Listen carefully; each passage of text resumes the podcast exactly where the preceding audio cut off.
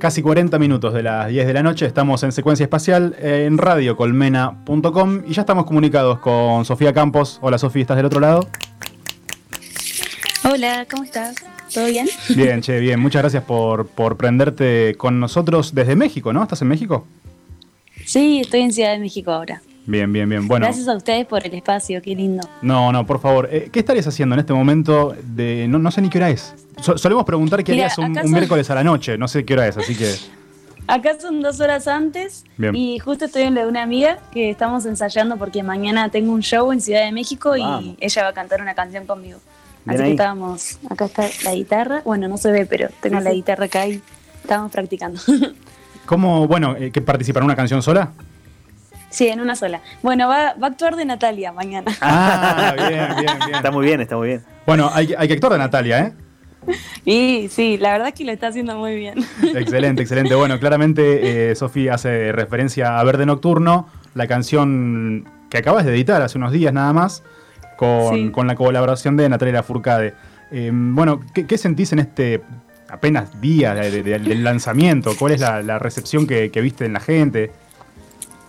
La verdad me siento muy agradecida, muy agradecida porque, no sé, como que todos creo que eh, entendieron que era realmente como un gran sueño mío y, no sé, como que me acompañaron mucho desde antes que salga la canción y una vez que salió también, como que hubo re linda repercusión, nunca tuve tantas o sea, nunca me fijo tanto en los números, como que no me gusta engancharme en el que el éxito tiene que ver con los streams, pero esta vez me impresionó un poco, la verdad, lo tengo que decir. Por ahí era una manera de no fijarme en los streams porque, no sé, no eran tantos y ahora de repente son bastantes y me impresiona. Y, ahora que, bueno, que, te, encontraste, te encontraste con tanto, con tanta repercusión, eh, ¿Cómo ves el, mañana? Digo, ¿vas a, ¿vas a empezar a estar pendiente de esto ahora? Una vez que pasa. No, no, no. No quiero estar pendiente de los números porque siento que es algo, siento que es una, un arma de doble filo, ¿viste? Cuando estás viendo como midiendo el éxito por los números, no sé, siento que estamos todos mirando mucho la cantidad de likes, la cantidad de mm. seguidores. Y obvio que me encanta que la música llegue a más oídos, como que me siento muy agradecida por eso, pero siento que es medio raro estar mirando los números, porque a veces me pasa que toco en un cuarto y hay 10 personas y no sé, me dicen, cinco de las personas vienen a decirme, che, tu canción me retocó, no sé, no puedo creer, y como que eso es increíble. Imagínate cinco oyentes mensuales en Spotify, decís, un fracaso. Y, bueno, no sé, como que no me gusta caer en esa de, de mirar los números, es muy tentador porque está todo muy orientado a eso, la industria, pero pero bueno, no dejo de pensar igual como que obviamente es un reflejo de que mucha gente la está escuchando y, obviamente estoy agradecida, pero no me quiero clavar en los números, ¿viste? Eh, yo me pregunto, eh, con todo esto que contabas recién, ¿cómo me dice el impacto entonces? ¿Cuál es el impacto meta de, Sofía Campos con, su música? Em, bueno, ahora como, eh, realmente como no hay shows, no hay tantos shows, es como que todo quedó muy digital, todo quedó muy digital. Entonces, sí, mirás mucho más los números que antes. Pero a mí me gusta mirar, no sé, que salgan oportunidades de shows, de abrir otros conciertos, de que se vendan las entradas, que la gente venga a verme. Como que eso creo que es lo más lindo. Justo mañana se vendieron todas las entradas, así que estoy muy contenta. Y no sé, de repente eso, como que estar sacando cosas que, que yo me siento contenta con lo que estoy sacando, que veo que resuenan en, en otros, no sé. Siento que va por ahí. Eh, pero bueno, uno no puede dejar de mirar los números. no, no, no, pero digo, o sea, está, buenísimo esto de, que no quieras mirar los números y, y, recién decía esto de que de repente se te, se te, acercan cinco personas y te dicen, che, esto me, me, removió, me vino por este lado. Eh, ¿Te ha pasado mucho en el, en, en, en el pasado? Eh, y, em, ¿O cuál fue por ahí ¿Cuál fue la vez que digas, esto la verdad que no lo podía creer la primera vez que pasó o algo por el Es que en esta, esta vez me pasó mucho, como que dijeron, esta es mi canción favorita de tus canciones, como que me encanta eso también, que más allá de que es una colaboración que, es un sueño para mí, como que también la canción me gusta mucho cómo quedó y siento que resonó bastante y como que con eso estoy muy contenta también porque podría haber pasado que sea una colaboración con Natalia Lafourcade y que yo diga como, ay, la canción no me cierra tanto, no sé. Y, la verdad es que me gustó mucho cómo quedó. Em, y sí, las primeras veces en México me pasó más porque fue cuando más empecé a tocar muy seguido y ahí fue cuando más me pasó que después de un show como que vengan a decirme algo. Creo que la meta, la meta, la meta es como empezar a que se genere como un círculo y que yo pueda ir tocando por diferentes lugares, que pueda ir tocando en lugares más grandes y que como que cierre todo el círculo de, de, hacer canciones y que se, sea, se retroalimente, ¿viste? Ese círculo, como que es que tenga sentido, que yo siga invirtiéndole al proyecto y que, que vuelva también lo que uno invierte, no sé, como en todo sentido, ¿no? Porque es muy, es mucho trabajo.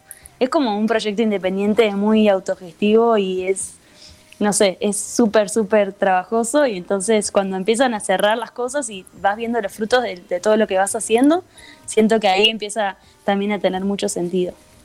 Em, es una canción que, Verde Nocturno, ¿no? es una canción que eh, se la siente muy atravesada por el contexto y por, lo que estuvo pasando. Y bueno, fue compuesta justamente en cuarentena, ¿no? Está completamente ligada al contexto. Sí, la verdad que sí, incluso cuando la escribí dije, ay, cuando salga, porque hasta que salga, viste, ya vamos a estar todos de fiesta, viste, como ya no va, a estar completamente descontextualizada. Y bueno, seguimos medio ahí, así que en ese sentido sigue estando contextualizada. Ojalá, ojalá yo hubiera sido medio algo del pasado pero bueno, seguimos un poco en esto. Y sí, salió, esto salió, sí, la escribí como en mayo. Entonces, primeros meses de la pandemia, no tenía posibilidad de viajar a Argentina, extrañaba mucho. Estaba un poco angustiada, la verdad, estaba bastante angustiada. Eh, y bueno, es un poco sobre encontrarte con esas angustias y esas incertidumbres y esas cosas que nos duelen de verdad. Y yo soy medio optimista, entonces es como encontrarte con esa oscuridad, pero ver ahí algo de luz al final del túnel. Claro. Y, bueno, el disco, es, este es el, segundo adelanto del disco, eh, que ya está grabado, ¿no? Es un disco que está completo.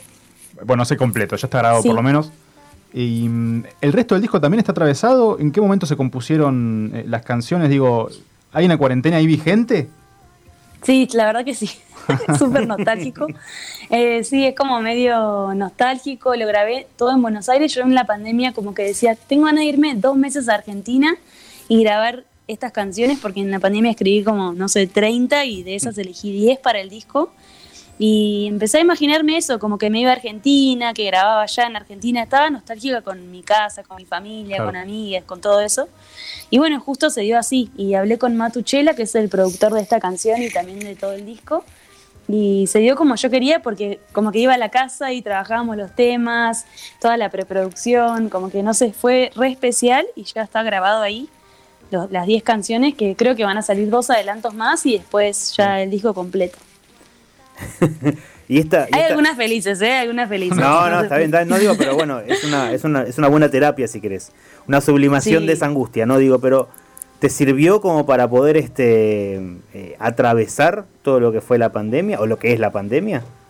Sí, yo soy bastante como, como que cuando me agarra angustia o miedo o algo, como que me agarra por la proactividad, ¿viste? No sé si es medio tóxico o qué, pero yo tipo, bueno, tengo que hacer algo, tengo que hacer muchas canciones y por ahí esa fue mi manera, ¿viste? Como de, no tenía shows, tenía laburo por suerte, porque también la, trabajo freelance de, yo estudié comunicación social, mm. entonces tengo otras chambas, como le dicen acá, mm. eh, laburos freelance.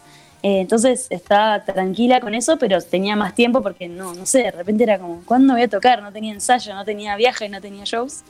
Y entonces, bueno, dije, escribo muchas canciones. Está muy bien. Y te salió un disco, o sea. y ahí salió, salió, salió. ¿Cómo hiciste, para, elegir 10 canciones de todas las que escribiste? ¿Cómo fue esa? Las tocaba mucho, las tocaba mucho en casa, así, en loop. Y no sé, las que más disfrutaba de cantar, creo, las que más tenían que ver como con un hilo conductor de un concepto. Em, no sé, algunas que me aburría, me aburrían, no sé, la mostraba a alguien y decían, ah, eso no, me gusta tanto. Bueno, ahí las vas eligiendo. Borra, borra, borra. Sácala, sácala. Sí, sí, sí. Esa, toca la otra. ¿Y ese hilo conductor se genera cual historia en el disco o, o fue más después un arreglo diferente cuando, cuando se termina? Yo creo que eso es como, primero como unas referencias sonoras, eh, no sé, Rodrigo Amarante, no sé si lo conoces, justo acaba de sacar un disco, eh, Little Joy, como que hay unos sonidos que, unos sonidos que me parecía que me gustaba como que, sea por ese lado, pero también un concepto como de, como de nostalgia, con, no sé, como de valorar lo importante, de pensar en estos momentos como raros, como bueno, ¿qué es lo que valoro? ¿Qué es lo esencial para mí? Con qué cosas me aferro para sentir como que tengo una, como cierta fuerza, no sé, como cuál es, qué, es la, quiénes son, cuáles son los vínculos que a mí más me importan, no sé, como medio esa reflexión introspectiva, creo que eso es un poco el, el concepto, si tuviera que elegir. Después hay obviamente otras cositas, no es que lo atraviesa por completo en cada canción, pero sí tiene que ver así con una nostalgia y con, como con una nostalgia que también te sirve. Siento que la nostalgia no es como solo esa cosa del pasado, como, ay, el pasado, que era mejor. No, porque también te hace como valorar lo que es importante para vos y también como qué vas a elegir de ahí en adelante, ¿viste? Como punto de partida la nostalgia también. Claro, está, muy, está muy bueno planteado de esa manera sacarle esa tristeza, ¿no? Esa, está bien. Sí, como quedarse solo en el ayer, claro. ¿viste? no, pero bueno. Tiene eh, algo del cantándose un tanguito, un, cantito, un, tango. No, bueno, pero eh, es motor también de, de, búsqueda de cosas nuevas en tu caso. Está buenísimo, digo. Sí. Viste que como que yo siempre digo que los en Argentina como la, la, música nostálgica y, y como más de, de, vivir como algo que te duele es el tango, ponele, como lo más icónico, ¿no? Y en Brasil las músicas tristes son como re bailables, no sé si claro. como que la letra, la traducís y decís, no entiendo, están de fiesta y no para de cantar de que está re triste. Siento que es una buena fusión esa, como que cantar sobre algo que te duele, pero bueno, a la vez estar disfrutando el momento, ¿viste? Como estás vivo, qué sé yo. Bueno, acabas de mencionar Brasil, el lugar en el que también viviste. Em, hay, hay una una representación muy clara, ¿no? En, tu música y, tus lugares, digo, y lo que te atravesó en la vida. Porque leyendo, leer un poquito y escuchar un poquito ya entendiste que ahí adentro está Brasil, que ahí adentro está México. Digo, Qué bueno. Es algo que, evidentemente, no sé, habrá sido natural o, fue una decisión que un día dijiste, yo quiero sonar a este lugar que me representa. Sí, justo eh, me pasó que cuando volví de Brasil, yo viví toda mi infancia ya como hasta los 13, entonces cuando volví de Brasil tenía como una necesidad, más allá de que ya me encantaba cantar, tenía una necesidad como de mantener intacto el idioma, como esa especie de raíz que yo había sentido en Brasil y sentía que ya no iba a vivir más ahí de vuelta por ahí. Entonces, todo mi acercamiento con la música fue muy de, muy de escuchar John Gilberto, Tom Jobim, Gal Costa, Liz Regina, como cantar esa música me hacía sentir como que no iba a perder esa, esos orígenes. Y después en México, viviendo en México, como que de vuelta, como mi búsqueda musical era un poco de, no sé, conectar con Buenos Aires porque estaba extrañando en la pandemia y también con las vivencias que tuve acá. Entonces sí, como que me di cuenta hace unos días que mi música se mueve un poco por la nostalgia en general. Por la nostalgia y, bueno, también eh, leyendo alguna nota eh, mencionabas que, también hay imágenes de la cotidianeidad, ¿no? Eh, sí.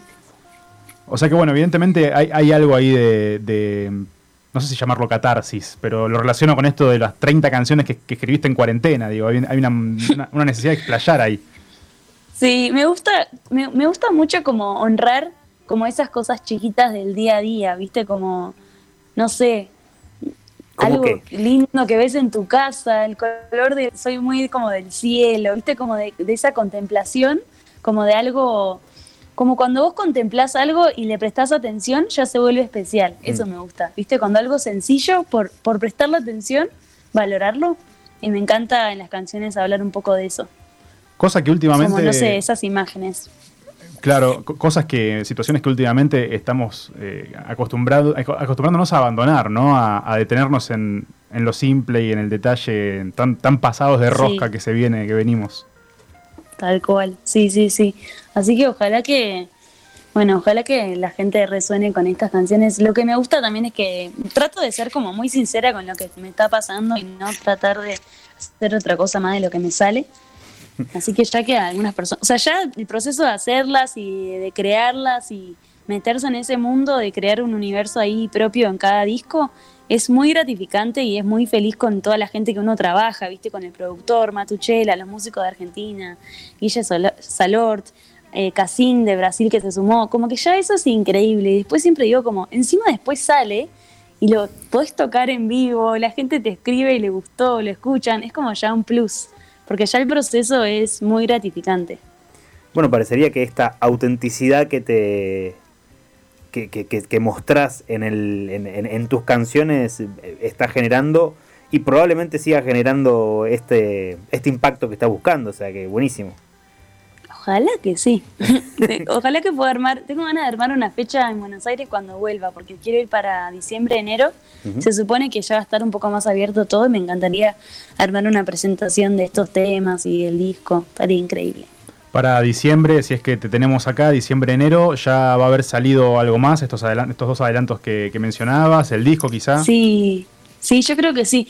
Eh, a veces también digo como, uy, no lo saco todavía, porque pasa un montón que lo sacás y la primera pregunta es, ¿y cuándo viene un tema nuevo? Y vos decís, acabo de sacar el disco, pará, no, dame chance, ¿viste? Entonces a veces digo, ¿sabes qué? No lo saco nunca, ¿viste? Lo, lo dejo pateándolo, pero pero no, también me gusta sacarlo porque es como el final de un ciclo y también me deja la mente, como que una vez que lo saco yo tengo, puedo, tengo más espacio mental para empezar a escribir nuevas canciones. Tipo hace meses que no escribo nada nuevo porque es como que estoy con estas ahora, como en la promoción y hacer los videos y toda la parte visual y todo eso lleva mucha energía. Va a haber que ir a otro país, a vivir en otro país un tiempo para, para, para adoptar un poco de eso y hacer una nueva un nuevo disco, ¿por qué no? ¿Cuántos países y tenés si que pasar? pasaje para China.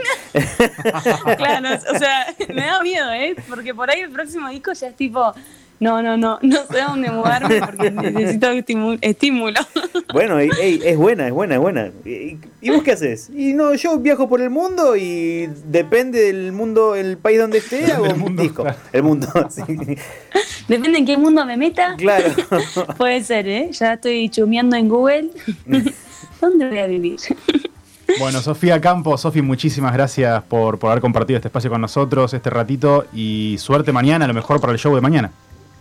Ay, gracias, la necesito porque es el primer show como en 10 meses, así que estoy re nerviosa.